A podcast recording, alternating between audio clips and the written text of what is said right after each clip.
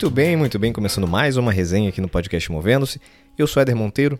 Toda segunda-feira, 7 horas da manhã, um papo aqui com vocês sobre algum tema relevante que diz respeito ao seu desenvolvimento pessoal, ao seu desenvolvimento profissional.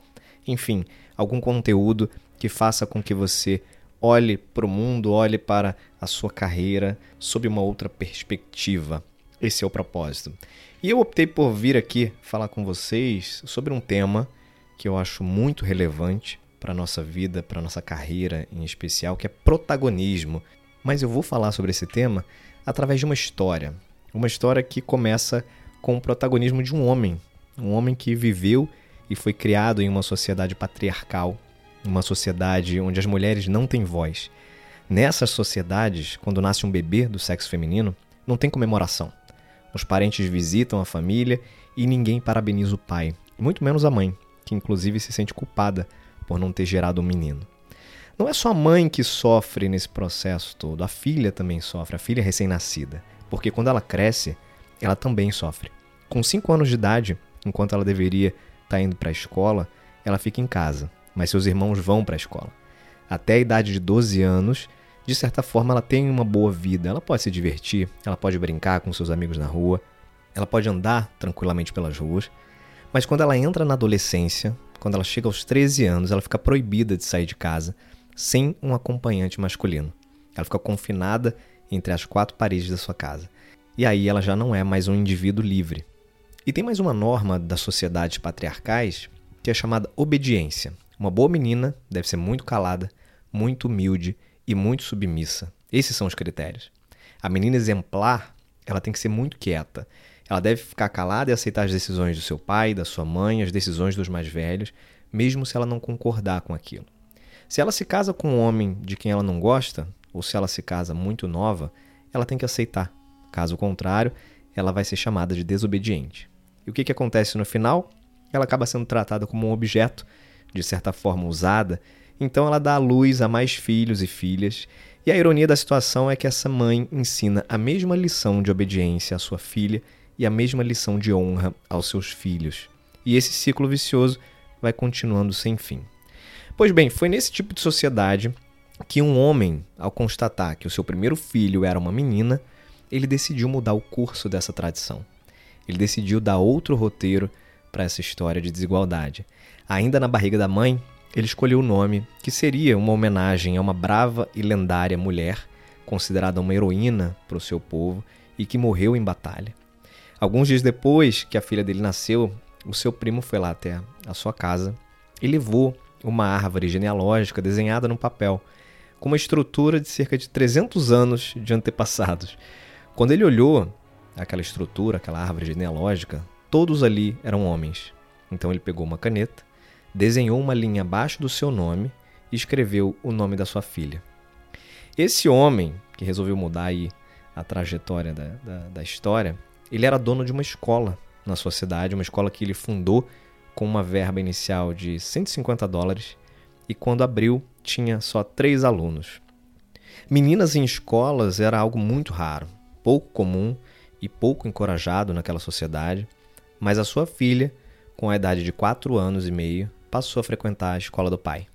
Durante a infância de sua filha, esse homem, o primeiro protagonista dessa história, Sempre que reunia os amigos homens em casa, fazia questão que a sua filha acompanhasse aquelas reuniões em que os assuntos giravam normalmente em torno de política, economia, desafiar o sistema padrão, as tradições que geravam desigualdade e queriam impedir a sua filha de se desenvolver, de evoluir como pessoa. Ter essa atitude em uma sociedade machista e patriarcal faz do nosso primeiro protagonista uma peça fundamental no desenrolar dessa história. A menina cresceu sempre foi muito dedicada aos estudos e costumava ser a melhor aluna da turma.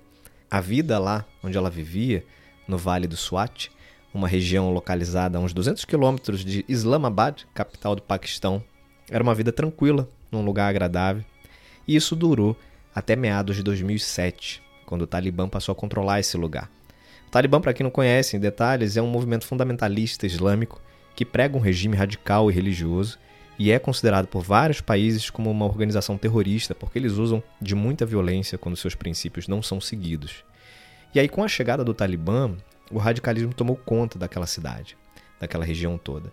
E aqueles princípios conservadores que eu mencionei aqui para vocês no início foram potencializados, porque os radicais usavam a estação de rádio e diariamente anunciavam, por exemplo, quem seria preso ou morto por infrações como adultério e homossexualidade, que violavam suas regras severas. Algumas vezes o Talibã deixava corpos pendurados com notas detalhando os supostos crimes das pessoas. Nesse período, escolas femininas também foram alvo de ataques, o que significou que educar meninas em escolas mistas passou a ser uma aventura e um risco para quem fazia isso, para quem educava dessa forma. A educação era uma ameaça para os extremistas, porque a educação basicamente dava às pessoas o poder de questionar, de ser independente. Em meados de 2009, cerca de dois anos depois da ocupação do Talibã, um correspondente da BBC, que é um grupo britânico de TV, buscou jovens para relatar o seu cotidiano através de um blog. O foco ali era na educação das meninas. Uma das alunas da escola desse nosso protagonista começou a escrever e relatar o que se passava, até que o pai dessa menina logo resolveu proibi-la de ser essa fonte de informação, com medo de que a filha fosse morta, mesmo que houvesse um pseudônimo, que ela não fosse identificada, né, que fosse preservada a identidade da menina. A partir disso, entra em cena uma nova protagonista nessa história. Nosso amigo dono da escola pergunta à sua filha, então, se ela não queria contribuir com o blog da BBC e ela imediatamente topou a ideia. De forma rotineira, ela recebia ligações do correspondente e relatava a ele seus sentimentos, o que, que tinha acontecido naquele dia, quais escolas haviam sido destruídas, quais novas proibições haviam sido feitas, enfim, um diálogo num formato de diário. Em determinado momento, esse blog da BBC já não era o suficiente, e essa menina então decidiu que era hora de não se calar, de se tornar uma agente de transformação mesmo sabendo do risco que ela estaria correndo a partir disso. Ela começou a aparecer na frente de câmeras e usar toda e qualquer oportunidade para expor sua indignação e para lutar pelos seus direitos de educação para as meninas, que naquele período já estavam totalmente proibidas de frequentar qualquer escola. Com isso, sua voz começou a ecoar e ela passou a ser declarada uma desobediente e opositora do regime talibã. Aí a popularidade dessa menina aumentou consideravelmente. Ela começou a dar entrevistas na imprensa, na televisão até que, na tarde de 9 de outubro de 2012, aos 15 anos de idade, dentro de um ônibus escolar com outras meninas, o homem armado a chamou pelo nome, apontou uma arma e disparou três tiros, tendo um deles atingido o lado esquerdo da sua cabeça. Já sabem o nome dessa menina? Malala.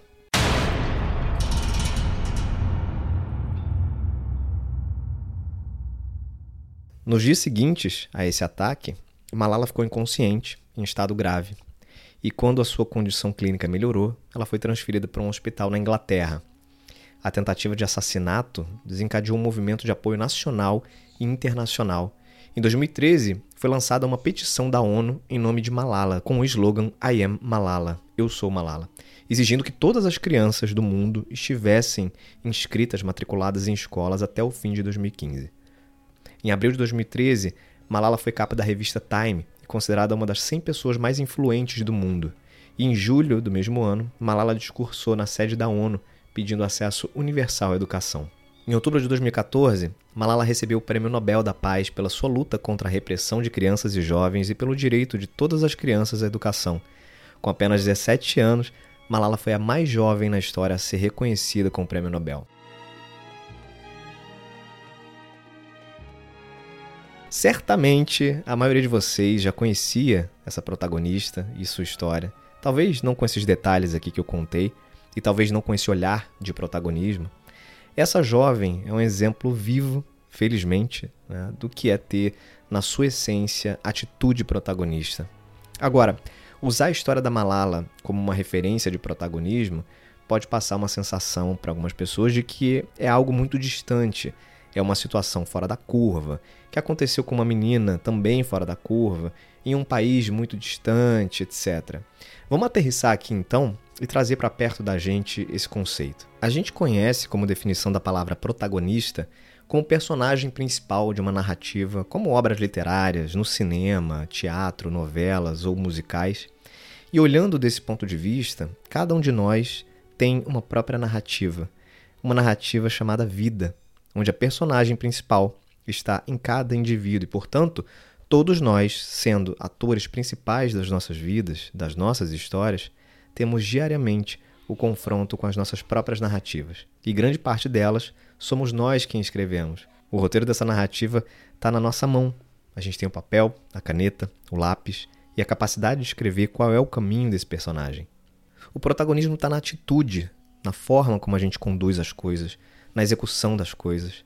Ser protagonista é não se conformar com o que não está bom, é ter inquietude para fazer diferente, é ter disposição para levantar e fazer o que precisa ser feito, é não esperar que algum outro autor escreva a nossa própria história.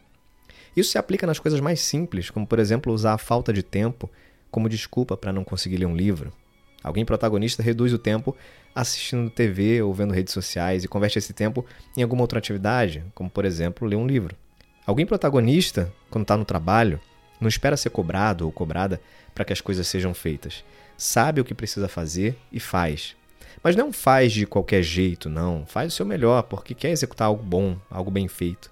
Pessoas que não são protagonistas normalmente são daquele tipo que só reclama. Em geral, são resistentes a mudanças, não colaboram com os colegas, têm dificuldade de trabalhar em grupo. E é terrível conviver com quem só murmura. Alguém protagonista, mesmo em situação desconfortável, insustentável, consegue se posicionar e ser alguém em que os colegas podem contar, contribui com a equipe, vê oportunidade onde a maioria só enxerga desgraça. Hoje, gente, cada vez mais o mercado, as empresas, as pessoas desejam indivíduos positivos e que tragam algo de diferente, que façam acontecer. E trazendo para o exemplo mais simples possível, eu compartilho com vocês uma frase que eu gosto muito, que é: todo mundo quer gelo, mas ninguém quer encher a forminha. Protagonistas enchem a forminha literalmente e metaforicamente, porque na vida tem muita forminha para encher. A Malala proporcionou gelo não só para ela, mas para milhares de outras pessoas. Que possamos então sempre encher as nossas forminhas. Essa é a grande mensagem que eu queria passar para vocês, uma mensagem de mudança de atitude, de olhar para o tema protagonismo de uma forma diferente. Espero que de alguma forma sirva aí de inspiração. Beleza? Como sempre, não deixe de seguir o podcast Movendo-se na sua plataforma de áudio de preferência. Acompanha também lá nas redes sociais, o Movendo-se, tudo junto. E eu vou ficando por aqui. Beijos e abraços, até mais.